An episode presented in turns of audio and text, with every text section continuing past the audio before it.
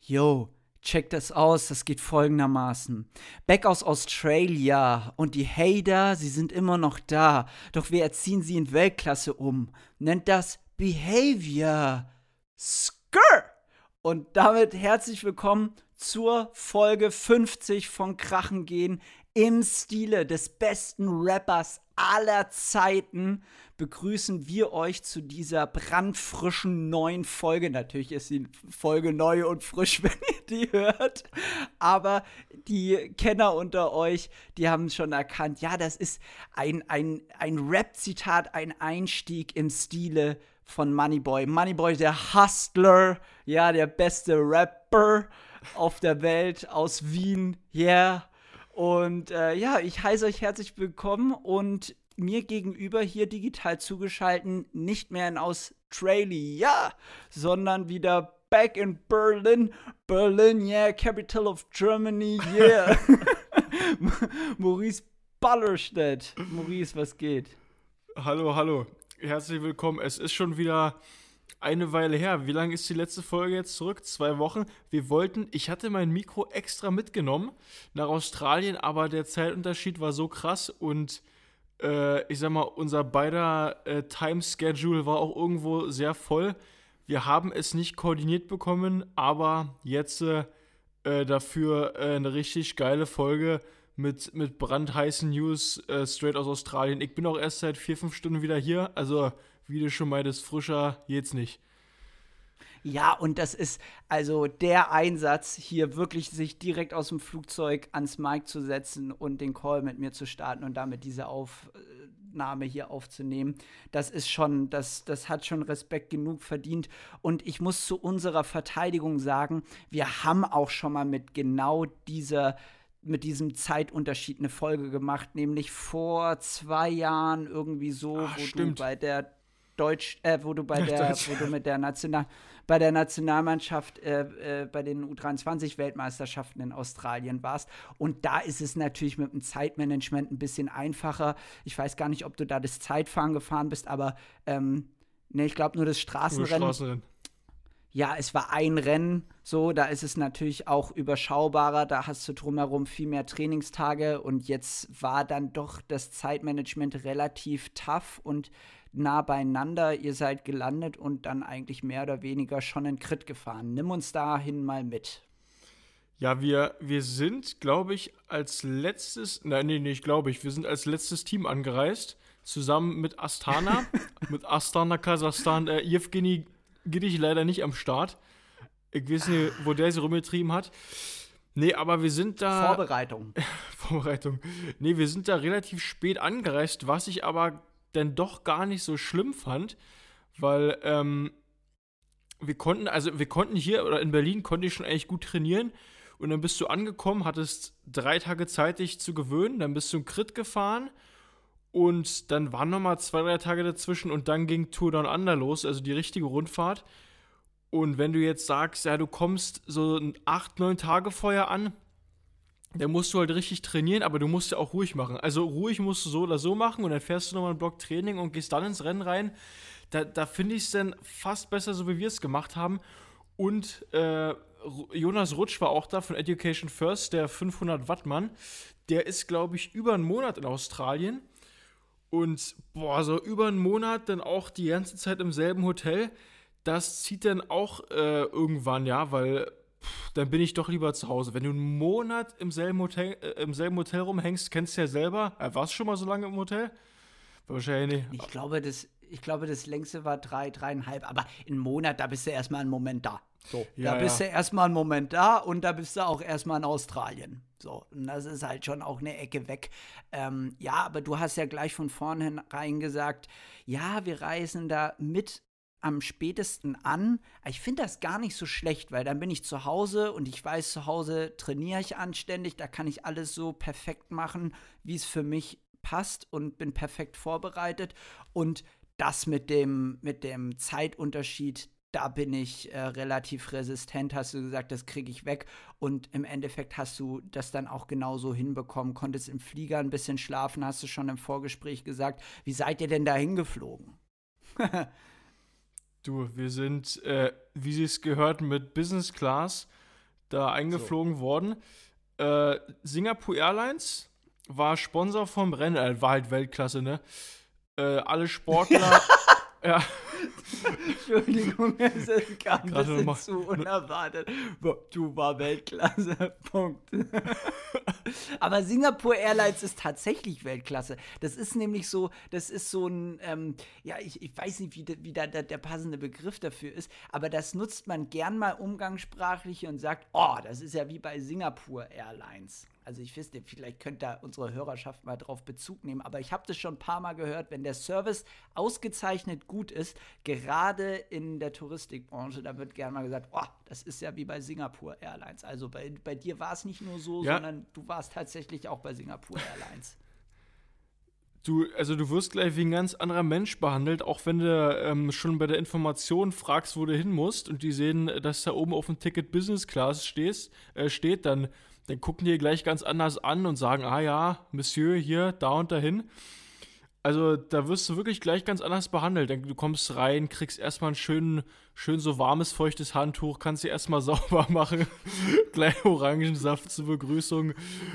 Und äh, wirklich da zum Frühstück, Abendessen, äh, je nachdem, äh, welche Mahlzeiten es da gab, konntest du immer zwischen vier, fünf Gerichten wählen und dann, also die haben dann mit so frischem Obst gestartet und dann noch äh, Brotteller und Butter und dann äh, Vorspeise, Hauptspeise und Nachspeise. Also äh, ich habe nicht so viel gegessen, weil wir mussten dann noch Rennen fahren, war ja nicht äh, Start von der Offseason, aber da hätte man auch schon mal die 10.000 Kalorien Challenge in Angriff nehmen können, theoretisch in der Business Class. Ey, und was und was krass war, ich habe ich habe gerade mal geschaut, ähm, du zahlst für so ein für so einen Flug wenn du jetzt Holzklasse fliegst, dann bist du ja schon äh, pro Trip bei so anderthalb, 2000 Euro.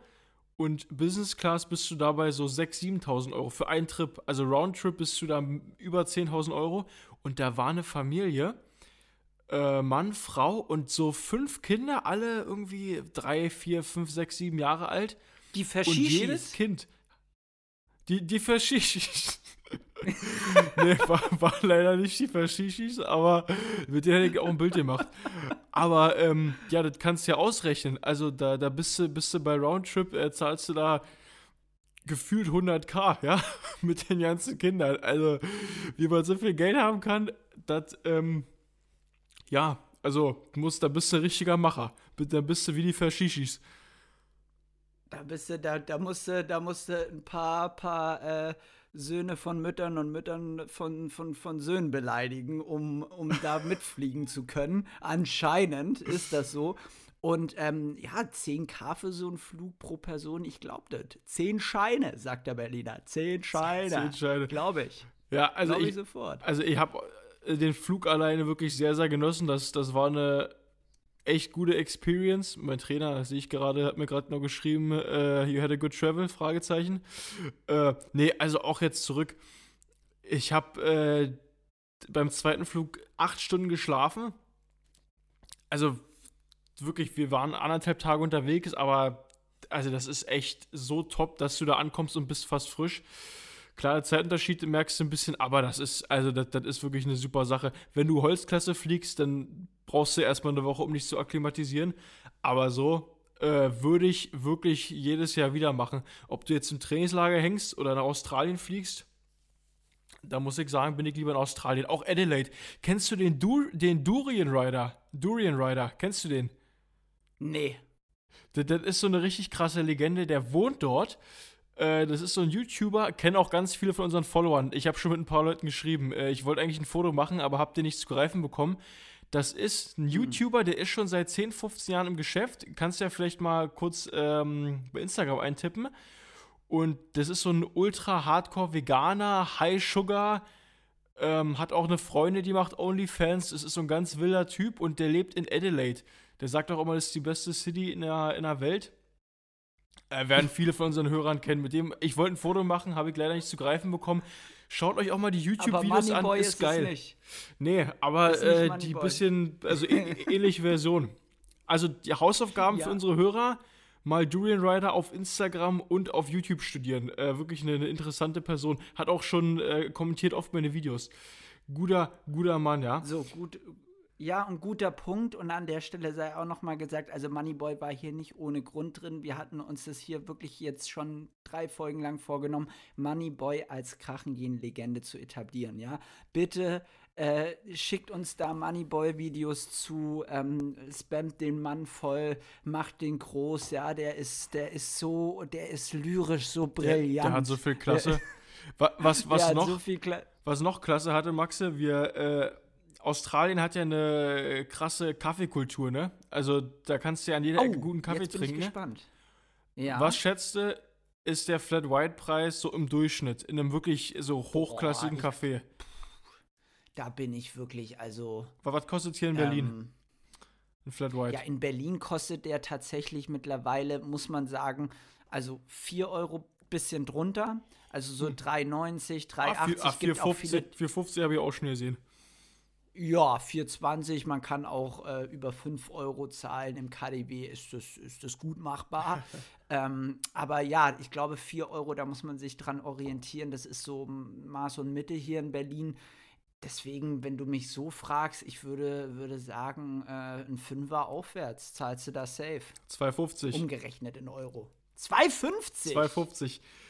Der Kaffee. Hä? Der, also sowieso Kaffee, Wohnung, Benzin, alles relativ günstig. Und 2,50 für einen Kaffee.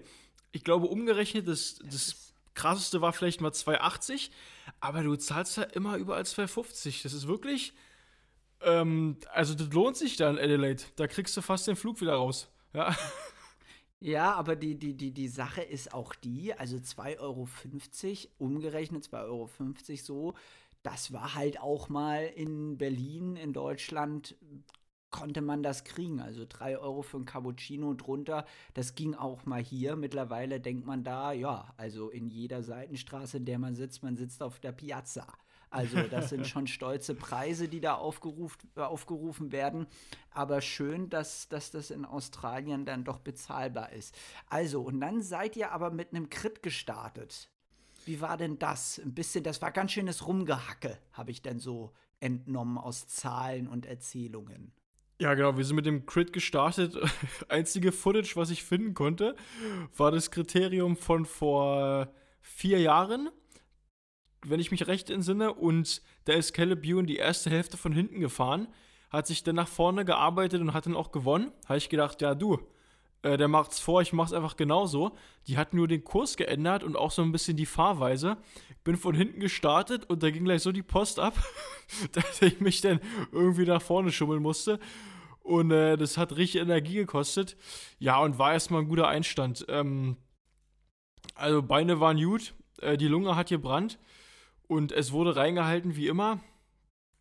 Muss sagen, die, die Jungs, die waren noch nicht so ganz motiviert, weil bei dem Crit, da ging es ja um nichts, äh, da ging es ja nur um eine wie es ja nicht um eine heiße Kartoffel, äh, wie wir sagen. Ja, und dann äh, bin ich da irgendwie so auf den 20. Platz reingeguckt. Aber äh, das war erstmal ein guter Leg-Opener. So haben wir es auch äh, allgemein gesehen, erstmal zum Reinkommen, weil wir auch erst seit zwei, drei Tagen da waren. Und die Gruppe kommt durch, ja. Äh, nach der Hälfte des Rennens hat sich eine Gruppe abgesetzt mit Navas, mit dem Isaac Del Toro, ich glaube Oscar Only und noch ein paar andere waren auch noch drin. Und die Gruppe kommt am Ende durch, was, glaube ich, dem geschuldet war. Caleb Ewan war krank im Vorfeld und ähm, jeder hatte bestimmt gedacht, okay, Jaco Alula, die, die führen nach und dann blieb es im Endeffekt bei Bora hängen. Ja, und die haben sich dann, was heißt nicht koordiniert bekommen, die sind Vollgas hinterhergefahren, aber äh, wenn da so eine starke Gruppe draußen ist, dann kriegst du die auch nicht so einfach wieder zurück. Und so sind die dann durchgekommen, ja. Aber war super, auch äh, wirklich geile Stimmung. Der Start äh, von uns, da war direkt so ein VIP-Bereich, habe ich auch so ein paar Leute mit einer Richard Mill gesehen. Fand ich auch faszinierend. Du achtest auf die wirklich ja. wichtigen Dinge? ja, äh, nee, am, am VIP-Bereich, äh, die VIPs mit Richard Mill und dann links neben mir Alaphilippe auch mit Richard Mill. Also, ja, so. sch schöne Uhren links und rechts. Ja, das, das so, zum Kriterium. Ja. Also die Siegerzeit von Navarez von Ineos Grenadiers eine Stunde, eine Minute 33 Sekunden. Also das war wirklich eine Stunde Vollgas, was ihr da gefahren seid. Du kommst am Ende auf 22 rein, hast gesagt, ja, also irgendwie ähm, war ich dann am Ende auch total auf mich alleine gestellt, habe dann probiert mit reinzuhalten, aber das war äh, volles Chaos. Ähm, also ich gebe jetzt das wieder, was du mir so nach dem Rennen ähm, direkt mitgeteilt hast. Und dann ging der Fokus auch direkt auf die Rundfahrt.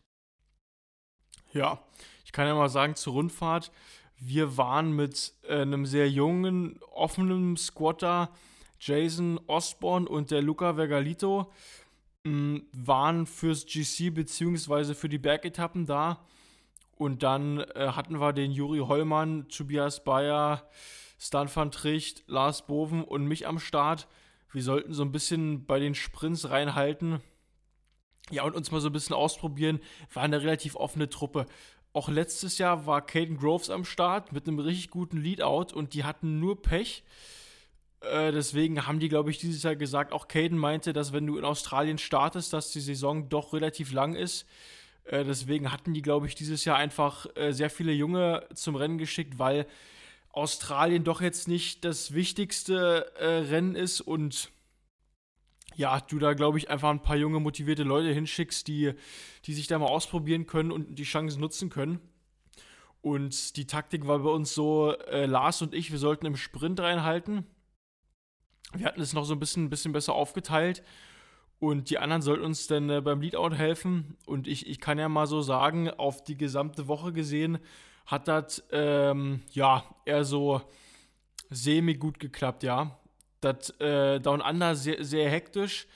Und auch wir waren, ich, ich bin mit Tobi sehr viel gefahren im Vorhinein, vor allem letztes Jahr in der Vuelta, aber ähm, ja, im Leadout, Maxe, das, weißt du auch, Leadout, das ist eine Kunst, da musst du, das erfordert eigentlich ja fast jahrelange Zusammenarbeit, dass man sich da einstimmt. Und wir sind immer, es haben wirklich alle einen guten Job gemacht, aber das eine Mal haben wir uns verloren, das andere Mal waren wir Kilometer vom Ziel wirklich vorne an der Spitze, wurden dann eingebaut und dann beim nächsten Mal haben wir uns wieder verloren. Äh, alle haben, also sind wirklich, haben ihr Leben riskiert, sind Vollgas gefahren, haben einen guten Job gemacht, aber es hat einfach dieses Mal nicht so gut geklappt, ja. Und äh, das so ein bisschen auf die gesamte Woche bezogen, ja. Ja, das ist unglaublich schwierig. Das klingt immer so, ja, Leadout fahren und einen guten Anfahrer dabei und theoretisch kann doch da nichts mehr schiefgehen. Also da kann wirklich sehr, sehr viel schiefgehen. Nochmal zur Einordnung, es waren sehr, sehr schnelle Finals, die dort gefahren wurden in Australien bei der Tour Down Under. Ähm, häufig wirklich Geschwindigkeiten von 80, 90 km/h im Finale. Also das ging schon Richtung dreistellig. Da muss wirklich maximal reingehalten werden und dann da auch noch mal zur Einordnung wirklich in der Spitze natürlich richtig, richtig, richtig gute Leute, die das schon viele Jahre machen und da natürlich wissen, wie man da keinen Zentimeter Platz lässt. Ich kann da tatsächlich auch nur aus der Perspektive sprechen, das alles mal angeguckt zu haben. Ähm, bin jetzt da nicht so die, wie ich schon mal gesagt habe, Prologmas Leadout-Maus. Also ähm, ja, keine, also wirklich, ich finde das auch, das ist irre. Das ist wirklich irre. Das ist auch total undankbar, dass das immer aus dem aus der Heli-Perspektive alles so, so systematisch und scheinbar leicht aussieht und jetzt müsste man doch da eigentlich nur durch und hier rüber. Das ist mit der Geschwindigkeit und mit dem Risiko, was gegangen werden muss und dann auch trotzdem diese Anstrengung, also da ist man ja oft völlig am Anschlag und wenn man einmal im Wind ist, ist es eigentlich vorbei. Dann gehen einem die Beine ja direkt auf im Sprint, da hat man dann keine Chance mehr. So mit das, mit das Schwierigste an, an äh, Taktik und Timing, was man im Radsport und ich würde fast so weit gehen im Sport generell machen kann, weil mir fällt da nichts Vergleichbares ein, wo man so abhängig von seinem Umfeld, also von seinen Mitbewerbern, von seinen Gegnern ist und trotzdem so diesem Risiko zu stürzen und das Ergebnis wegzuschenken, also auch ohne zu stürzen, einfach durch den Fakt, wenn man zu früh im Wind ist, herzuschenken, das ist unvergleichbar. Also es ist wirklich jedes Mal aufs Neue unglaublich beeindruckend, wenn so ein äh, Lead-Out-Train wirklich gut läuft, dann ähm, geht da mehr mit einher, als einfach nur, dass sich da drei, vier Mann gut verstehen und äh, die halt einfach irgendwie so ein Stückchen stärker sind, sondern da gehört immer, immer noch mehr dazu. Deswegen sind so Leute wie ähm, Michael Mörkow so unglaublich angesehen im Fahrerfeld, weil der das halt echt über Jahre perfektioniert. Jetzt auch bei Astana unterwegs, jahrelang bei Quickstep, diverse Sprinter zu etlichen Grand Tour Stage Wins getragen. Also das sei hier auch noch mal gesagt für dich. Du hast schon gesagt, nicht so gut. Platz 14 war am Ende dein bestes Tagesergebnis, kommst dann noch mal mit einem 20. Ähm, um die Ecke, also quasi zwei Top 20, ein Top 10 oder ein Top 5 oder Top 3 war auf jeden Fall das Ziel. Ähm, wie bewertest du jetzt rückwirkend gesamt diese Tour Down Under, abgesehen von, von Lead-Out-Kommunikationsschwierigkeiten? Ja. Also, ähm, ich weiß noch, nach, nach der letzten Sprint-Etappe, äh, Lars wurde Dritter. Äh, wir hatten bei zwei von drei Sprint-Etappen gesagt, Lars und, Lars und ich, wir sprinten zusammen, weil durch Sturz oder durch diese ganze Hektik äh, hast du es halt oft, dass, dass einer dann irgendwie eingebaut ist oder einer vielleicht sogar stürzt. Und der Lars wurde dann noch Dritter bei der letzten Sprint-Etappe. Ich, ich wieder komplett außer Pose gewesen. Und ich war, ich war wirklich so deprimiert danach, weil äh, wir hatten ja auch im Vorhinein viel gesprochen. Ey, das Training lief perfekt. Also wirklich alles bis zum Maximum ausgereizt, drei Wochen im Höhenzelt geschlafen, ähm, wirklich alles gemacht in der Vorbereitung und ich war noch under und ich wusste, ey, ich hab, ich hab, ich hab Topform. Also die Form hatte ich selbst bei der Vuelta, also glaube ich, nicht gehabt. Ich war so gut dabei und ich habe gedacht, ey, hier muss was gehen. Und ich bin immer losgesprintet äh, von Posi 40 oder 50, ähm, 200 Meter vom Ziel oder die, die letzte Minute in All-Out gefahren, weil ich komplett außer Posi war und dann, äh, dann da im Sprint 500 Watt gepiekt, weil, weil du schon alles davor investieren musstest.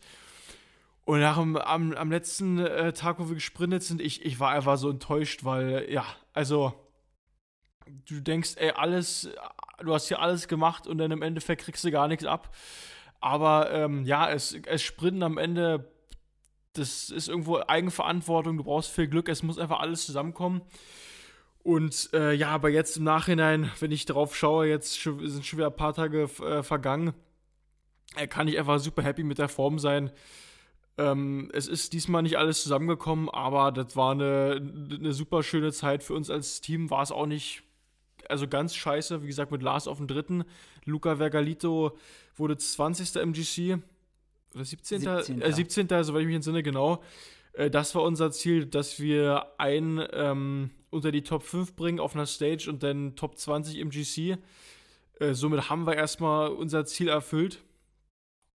Und äh, ja, wie gesagt, also das, das war erstmal so, so gesehen jetzt okay. Es ist ja noch sehr früh in der Saison. Ich fliege in weniger als einer Woche schon ins Höhentrainingslager. Von da aus geht es dann direkt weiter zur UAE-Tour und danach Paris-Nizza. Äh, das war jetzt erst der Anfang und es, es wird noch viel kommen. Deswegen, da darf man sich jetzt nicht entmutigen lassen. Ich weiß auch noch, ich meinte zu dir dann vor ein paar Tagen, ey, ich hab keinen Bock mehr. Das ist, so, ist hier so enttäuschend, ja. Aber ja. Äh, das, das ist, ist halt im Sport so, ne? Du hast so viel, e egal, egal, also egal was du machst, ob du gut drauf bist, schlecht drauf bist, äh, es, also das kommen einfach immer, immer, Rückschläge, immer Rückschläge und halt besonders enttäuschend ist es, wenn du alles gemacht hast, du bist super vorbereitet, du hast eine super Form und dann kommt einfach gar nichts bei rum. Dann denkst du dir, ey, was soll ich denn noch machen? Aber wie alles im Leben, es zahlt sich irgendwann aus, ob das jetzt in einer Woche ist, in einem Monat, in einem Jahr oder in fünf Jahren. Äh, das kommt alle Dude. Und äh, jetzt im nächsten Teil der Saison werde ich auch eher ja, meine Dienste im, im Leadout haben. Äh, ich mache viel mit Caden, dann äh, viel mit Jasper. Und äh, das, das wird auch spaßig, ja. Wir sind ja auch eine coole Truppe. Deswegen, da habe ich schon Bock drauf, ja.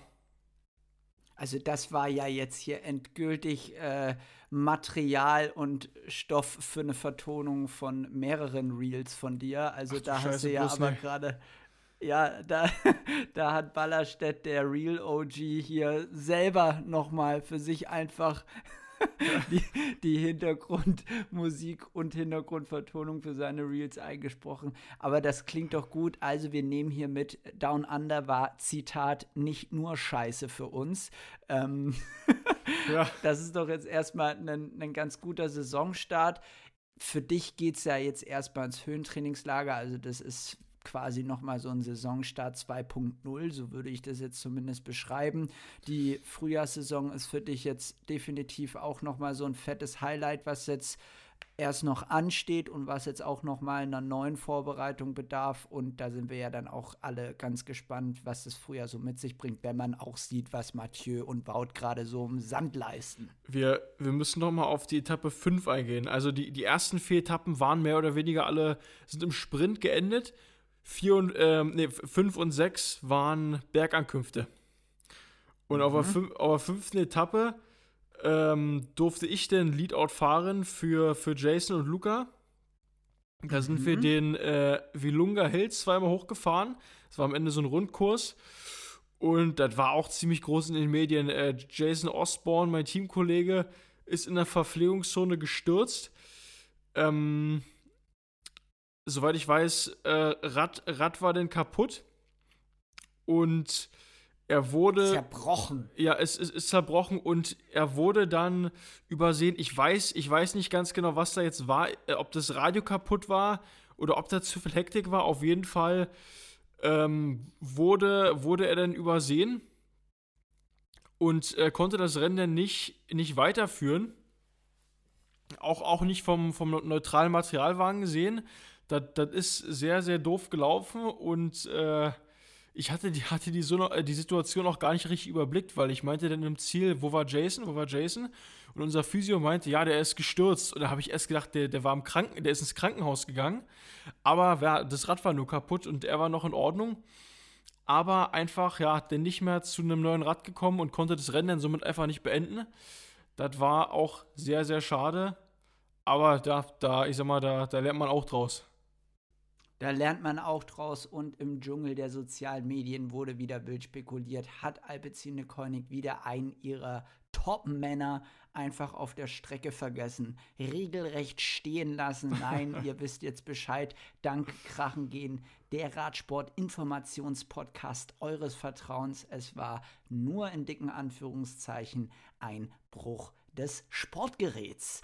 Gehen wir doch weiter. Ich hatte gerade schon so ein bisschen angedeutet, im Sand ist Wildes passiert. Du, ich bin da ganz ehrlich, ich habe da die ganzen äh, Rennen im Sand auch nicht alle über, äh, im Überblick. Ich zimmer mir da immer mal wieder eine Wiederholung rein. Wenn ich live drauf bin, bin ich live drauf. Ansonsten like ich jedes Reel, was mir da von Mathieu, von unserem Papst in die Hände kommt. Ne? Zack, Doppelklick. Ihr kennt die Funktion auf unserer alle Lieblingssozialen äh, Medium, Instagram. Zack, zack, Mathieu. Da gibt es von mir immer ein Like. Ähm, das macht richtig Bock. Also es macht wirklich richtig Bock und ich bin total gehypt aufs Frühjahr und ich hoffe nur, so, also zu dir jetzt gesprochen, du musst da auch nichts zu sagen. Ich hoffe nur, dass Mathieu keine Frühform hat. Also ich hoffe es wirklich, weil ähm, das ist also teilweise, wie, wie da rumgestrahlt wird, das ist schon, schon wirklich brutal. Ähm, mehr gibt es dazu auch gar nicht zu sagen. Ähm, wir können ja dann zum nächsten Hauptakteur rüberspringen, nämlich Wout van Aert. Den hatten wir hier in den vorherigen Folgen schon mal thematisiert und darüber gesprochen, ja, für den geht es dieses Jahr zum Giro und was sind dort seine Rollen und Funktionen und was ist mit Olympia bei ihm. Es gibt jetzt noch mal eine neue Thematik um Wout van Aert, die Busfahrer. zwischen diesen ja. zwischen der letzten Folge und dieser Folge aufgekommen ist. Wout van Aert soll nämlich ab 2025 Busfahrer bei Kofidis werden. Stell dir das einfach mal vor, die bieten den so 10 Millionen, dass der Bus fährt. Das wäre so witzig. Ähm, würde ja, ich, nee, würd ich sofort machen. Für 10 Millionen? Auch Kofidis. Ja. ja. natürlich. Ich weiß, ich, also egal. Vielleicht ähm, sogar für 9. Ja, aber also ich weiß auch nicht, wie ich auf Kofid. Ich habe einfach irgendein in, in, in Team genommen. Egal. Nee, also Wout van Ab ist wohl im Gespräch ab 2025 bei Bora. Bora ist jetzt auch schon so die Gerüchteküche übergekocht, weil die Information ist auch schon ähm, soweit bestätigt worden und wurde einheitlich berichtet. Red Bull steigt größer ein, Red Bull steigt richtig und ernsthaft bei Bora ein, beziehungsweise an den beiden ähm, Gesellschaften, die, die, die, Bora und das Team ähm, unterhalten. Und damit ist natürlich auch ein ganz anderes Budget gegeben, was Transfers wie den von Baut van Art und vielleicht auch den von Remco Evenepoel möglich machen würden. Und all das soll wohl schon für 2025 das nächste Jahr im Raum stehen. Also die Saison hat eigentlich erst begonnen und wir reden schon über das nächste Jahr und was da sein könnte. Bader, wie, wie realistisch siehst du das? Also Tadej Pogacar äh, war ja auch so ein Name, aber der, der ist anscheinend komplett raus, weil der hat eine Klausel im Vertrag. Ich glaube, wenn du den rauskaufen willst, musst du 100 Mio ab, äh, abdrücken. Ich glaube, das ist auch Red Bull nicht bereit zu zahlen. aber ja, äh, ja. Remco, Remco, und Wout, äh, das sind schon irgendwo realistische äh, Ziele. Ne? Also Red Bull, ich glaube, die bringen schon, bringen schon eine Menge Geld mit. Wie viel äh, Prozente gehören denn jetzt? 51 Prozent? Vom Bora-Team? Ja, ich, ja, ich glaube, es, es, es sind auf jeden Fall 50 plus. Also es geht darum mehr, dass es ein, ein, ein, mehr, ein, ein Mehrheitsverhältnis gibt in der Anteilhabe an dem Team. Bora Hansgrohe, wie das dann auch weiterhin heißen wird, das steht natürlich auch im Raum. Ich denke, bei, bei ähm, so einem bei so einer Macht von einem Sponsor wird das sich auch im Namen niederschlagen. Das ist zumindest im Radsport so gängig. Und dann bleibt abzuwarten, was da kommt. Wout van Aert ist deshalb sehr realistisch, weil er ähm, schon als eigenständiger Athlet von Red Bull unterstützt wird und das auch schon viele Jahre. Thomas Pitcock muss man in dem Zuge sicherlich auch noch nennen. Auch bei ihm ist es so. Und das kommt bei beiden, weil sie eben aus dem Querfeld Einsport kommen. Und bei Remco Evenepoel gab es ja wohl schon ähm, ja, seit längerer Zeit Interesse von Seiten von Bora Hansgrohe an am, am Fahrer Remco. Also ich, äh, ich habe letztens erstmal nicht unrealistisch, so wie es klingt. Ich, ich war letztens im Kaufland, da habe ich auch 20 Dosen Red Bull gekauft für 77 Cent die Dose, war im Angebot.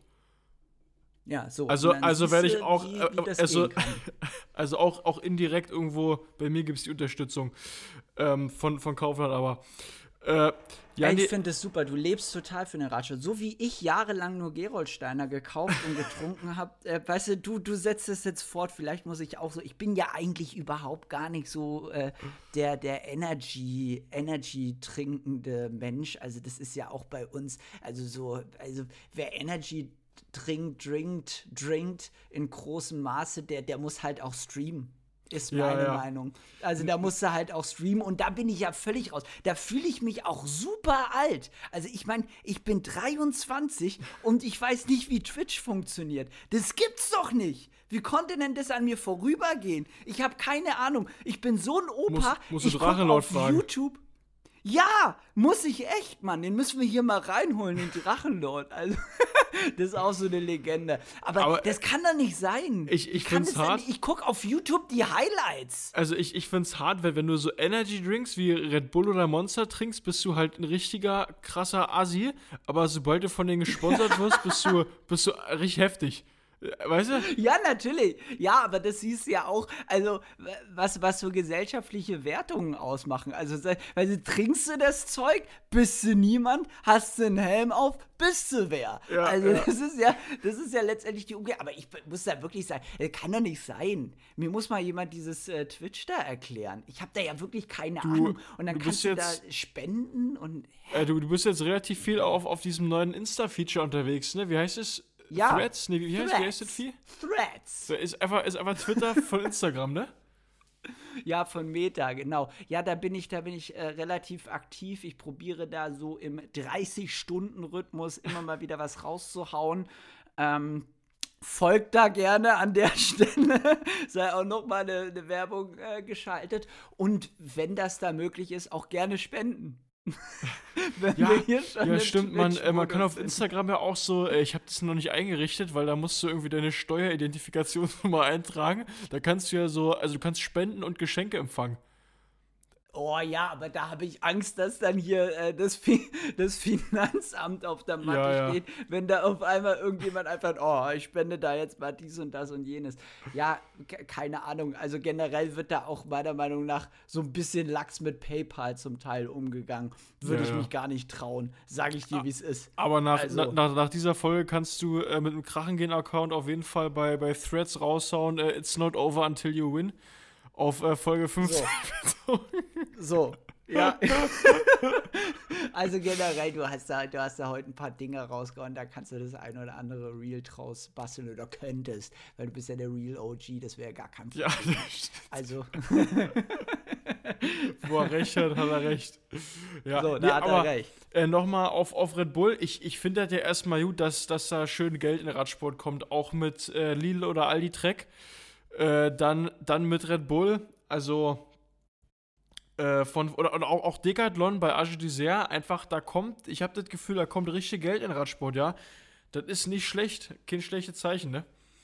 Ja, und jetzt muss ich hier mal eine Triggerwarnung schalten.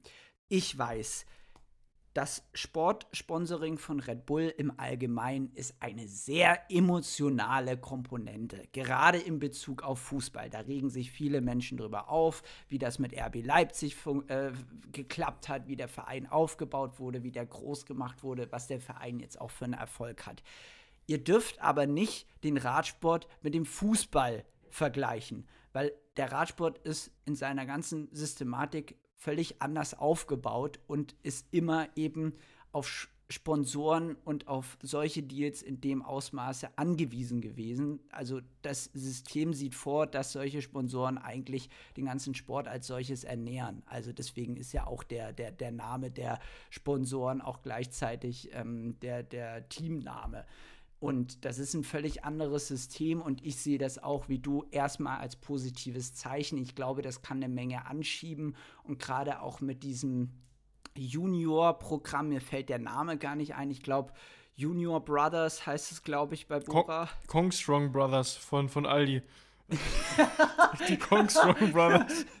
Nee, wie heißt, wie heißt diese, wirklich, Entschuldigung, aber wie heißt diese Pisse von Monte Gönnergy, also Montana Black, da sind wir, da sind wir beim nächsten Typ. Ich bin 23 und ich kann mit Montana Black nicht viel anfangen. Ich weiß, dass der da irgendwie rumstreamt und dass der sagt, oh, ich bin Asi, Digga. So, aber ich habe keine Ahnung, was der Mann da macht. Und dann bringt er da irgend so ein Energy, also wirklich, also das sieht, das sieht nicht mal gut aus die Dose. Weißt Egal. Du, weißt du, was auch hart ist? Und zwar, ähm, die, also wenn du jetzt hier eine Dose Red Bull dir kaufst, die hat viel, oder, oder, oder Kong Strong oder Monster, das ganze Zeug, dann hat pro Dose so um die, weiß ich nicht, 120, 150 Milligramm Koffein.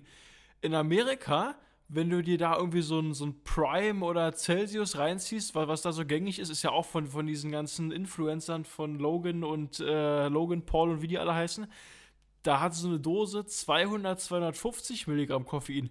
Also, da, da stirbst du ja dran, wenn du aus Versehen zwei, ja, zwei Dosen wegziehst. Um, ja, das sind halt anderthalb Powerbar Booster, über die wir dann da reden. Und ja, das ja. ist, das ist das ist halt so auch nicht vorgesehen. Na, was ich eigentlich ja, sagen haben wir richtige Marken hier Junior genannt heute schon. Richtige Markenfolge. Ja, also wirklich, also, ja. also nee, ganz ehrlich, da könnt, da kann hier von, von, von den ganzen Streaming-Affen, da kann er auch mal irgendeiner von, von ein paar von seinen Donation äh, Bums da was rüberschicken. Egal. Was ich eigentlich sagen wollte, mit diesem Junior Brother Programm, ich nenne es jetzt einfach mal so, was ja auch von äh, Red Bull äh, gefördert wurde, also dieses U17, U19-Programm da bei Bora, das ist ja schon auch irgendwie auf eine gewisse Nachhaltigkeit im Sponsoring ausgelegt. Und das finde ich zum Beispiel auch eine super Sache. Und wenn so natürlich in dem Ausmaß und Umfang ein Sponsoring gelebt wird, dann hoffe ich auch, dass sich das auf den deutschen Radsport niederschlägt und da, wie du schon gesagt hast, auch wirklich was ankommt und was bestehen bleibt. Und ich finde halt auch einfach spannend, das wäre, wenn man das jetzt so, wie es spekuliert wird, also wir haben hier ja auch nichts Handfestes, auch nicht mehr als ihr, dann würde man da ja wirklich über das größte Radsportinvestment reden seit langem, was es gibt. Das ist ja schon mal gesichert. Und ähm, ohne da jetzt Zahlen parat zu haben, das würde ja wahrscheinlich auch erstmal nur, was, was das Jahresbudget angeht, wahrscheinlich auch alles, was bisher gegeben war, in den Schatten stellen. Also ich denke da an große Investments wie das von der Deutschen Telekom beim Team Telekom ähm, ich kann mir vorstellen, dass so ein Deal mit, mit Red Bull dann doch noch mal einfach ein größerer wäre, weil der Sport ja auch einfach größer und umfangreicher geworden ist. Alles sehr spannend, wir bleiben dran, bleibt uns ja auch nichts anderes übrig, ihr seid auch dabei und ähm, Ja, wir haben jetzt 40 Minuten Baller. Fällt dir noch was ein? Wir könnten hier fast noch mal ein bisschen, bisschen äh, über irgendwas quatschen. Ich musste hier gerade meine, äh, mein Handy an eine, an eine Büchse schließen, damit es hier nicht aussieht. Ja, warte ich mal. Ich bin, ich, ich gehe hier, ich, ich gehe auch mal schräg. Ich gehe auch mal schräg. Ich, ich, ich gehe auch mal schräg. Ja, äh, was steht jetzt noch an? Die, die Saison ist jetzt, geht jetzt langsam los. Auf Mallorca sind schon die sicher? ersten, auf Mallorca sind schon die ersten Rennen äh, gestartet. Ich kann jetzt den Namen ja nicht sagen, äh, da bist du für zuständig, aber unser, ja, äh, unser geliebter Tim Thorn Teutenberg hat schon eingeschlagen. So. so. und der ist, der ist, also das ist äh, übergefasst die Mallorca Challenge. Ja, das die ist so seit 20 Jahren sind das, also roundabout 20 Jahren ist wahrscheinlich sogar ein Schnuff älter, ähm, da bin ich dann allein alterstechnisch auch schon mal wieder fein raus aus dem Salat. Aber so Pi mal Daumen, wir sind der Pi mal Daumen Informationsradsport-Podcast. so seit Pi mal Daumen 20 Jahren gibt es da die sogenannte Mallorca Challenge. Das sind Eintagesrennen, die meist den Status 1.1 tragen, also doch eine ziemlich hohe Kategorisierung. Aber es macht trotzdem bei dieser Kategorisierung ähm, KT-Teams möglich, dort auch mitzufahren. Und Tim Thorn-Teutenberg, TTT, die Abkürzung kann auch für Mannschaftszeitfahren in englischer Sprache stehen. Der ist da im neuen Trikot für Lidl Trek am Start, ist ja neuerdings im Devo-Team dort fest gesigned und ähm, hat sich da erstmal schon mal richtig gut blicken lassen. Wir gucken da auch weiterhin hin. Ich bin du, auch. Du, warte mal, das, das war, das war erst mir ja? Klassiker Comunidad Valencia. Ist, ist, so. das, ist, ist das überhaupt die Mallorca Challenge? Dylan Grune wegen. Nee, das ist nicht die. Nee, das ist ja, das ist ja. Festland ist das ja. So, und hier müsst ihr jetzt mal eine Sekunde aushalten. Da ist mir ein äh, Wecker hier abgeschmiert. Genau, einfach mal eine Sekunde aushalten so, und dann geht's hier gleich weiter mit uns beiden zusammen.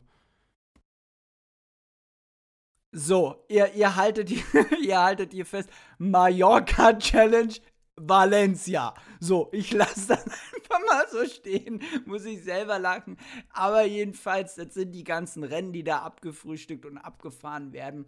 Auch sehr, sehr ansehnlich und vor allem unglaublich undankbar, dort als Conti-Fahrer mitzufahren, weil da einfach auch World Tour-Fahrer am Start sind, die sehr früh im Jahr extrem gut in Form sind und natürlich auch hoch motiviert in der spanischen Sommer ähm, den einen oder anderen zerhacken.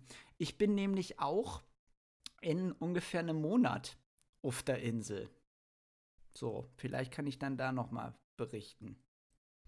Was guckst du gerade nach? Du siehst so, du, oh, ich habe Baller schon lange nicht mehr so konzentriert gesehen. Baller sieht tatsächlich sehr so, wir, aus. Jetzt. Mein, mein, Lab, mein Laptop ist kurz abgeschmiert, die Audioaufnahme ist aber gespeichert. Vielleicht fehlt jetzt von mir eine Minute, aber das passt. Also wir sind ja, das, äh, wir, wir haben schon schlimmere Sachen miterlebt. Wir sind wieder nee, drauf. die Hörer haben schon schlimmere also, Sachen miterlebt. ja, ja, ja, ja, die, die Hörer, die, die sind hier schon durch, die sind hier schon durch alles durch.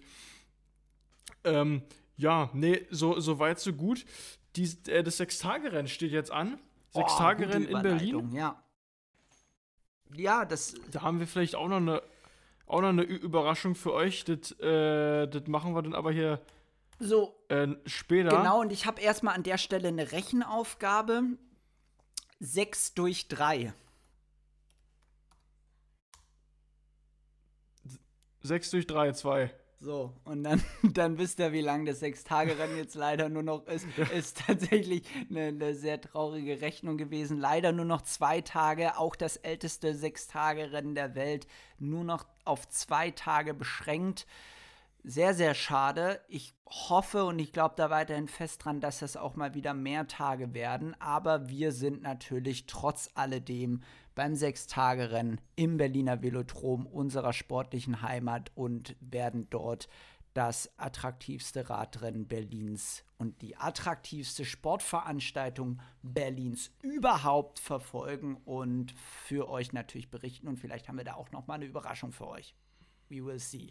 Denkst du, ist es möglich, äh, dass ich Robert Förstemann noch mal zu einem Rematch auffordern kann? Mm. Denn direkt vor Ort? Ja, das ist durch, das ist ja, na, warum nicht? Also, warum nicht? Also Robbe. nochmal, nochmal schnellsten Kilometer. So, nochmal nochmal. noch schnell, nochmal, nochmal schnelle 4000 Meter, setze Robbe nochmal auf, auf der Zeitfahrmaschine. Mal gucken.